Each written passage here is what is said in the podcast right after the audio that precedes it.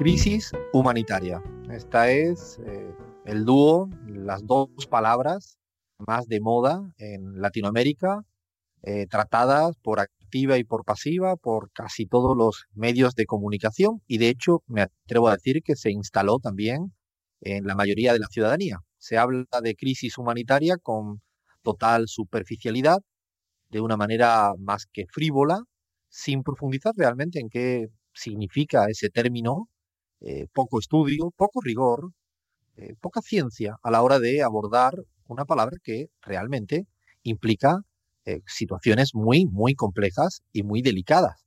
No es una palabra cualquiera. No creo que tuviéramos que utilizarla solo para rellenar hojas y hojas de los medios escritos o los titulares de cualquier radio, de cualquier televisión y qué decir de los trending topics en cualquier red de comunicación. Sí, es crisis humanitaria.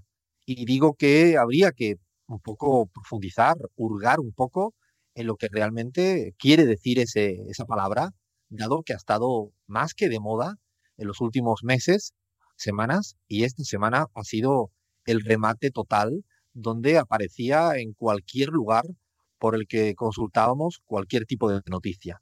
Lo curioso del caso es que en estos días, trabajando con una compañera, eh, Silvina Romano, haciendo una investigación sobre la cuestión de la ayuda humanitaria en los Estados Unidos, eh, fuimos a la fuente de, para intentar de identificar qué quería decir eso de crisis humanitaria. Y nos topamos con una grata, no, ingrata sorpresa.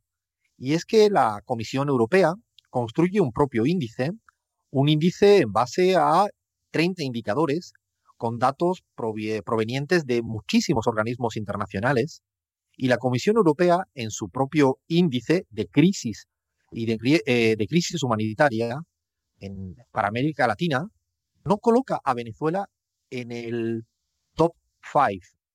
Están por encima otro conjunto de países, por ejemplo Colombia, que es el primer país, según la propia Comisión Europea, según su propio índice de crisis humanitaria, sería Colombia el país con mayor riesgo de tener, estamos hablando, eh, un dato publicado en una investigación del 2018, diciembre de 2018, de cara al año 2019. Por lo tanto, se utilizan datos completamente actualizados.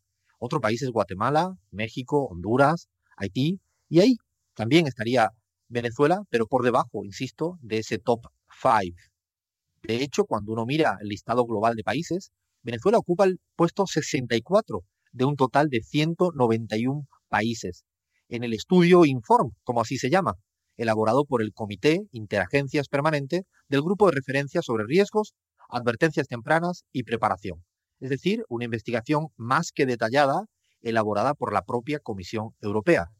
Pero si nos vamos a ver qué dice Naciones Unidas al respecto, en cuál han sido las crisis principales del año 2018, tampoco aparece de ninguna de las maneras Venezuela. Hace referencia a Yemen, Libia, Siria, Irak, Somalia, Mali, Chad, República Centroafricana y así podríamos seguir y seguir.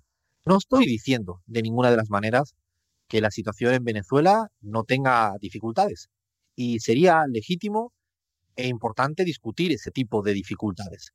Pero utilizar una palabra de una manera tan frívola, precisamente sobre Venezuela, cuando los propios indicadores de la propia Comisión Europea y de Naciones Unidas no lo establecen por encima de Colombia y que sea en Colombia el lugar donde va a haber un concierto en relación a la ayuda para la crisis humanitaria, realmente al menos lo encuentro, por no decir otra cosa, ciertamente paradójica.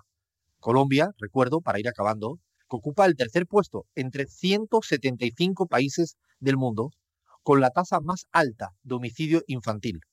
El tercer puesto. Y lo dice una ONG que no tiene nada que ver con el marxismo ni con el socialismo del siglo XXI. Hablo de Save the Children.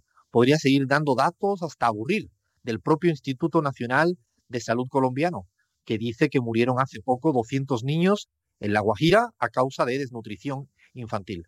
Realmente no quiero cansaros, pero si nos pusiéramos a hablar en serio, ¿qué es lo que deberíamos de hacer de crisis humanitaria en Latinoamérica? Yo empezaría por Colombia. Esto es La Pizarra. Dale play y pon buena música. Arrancamos.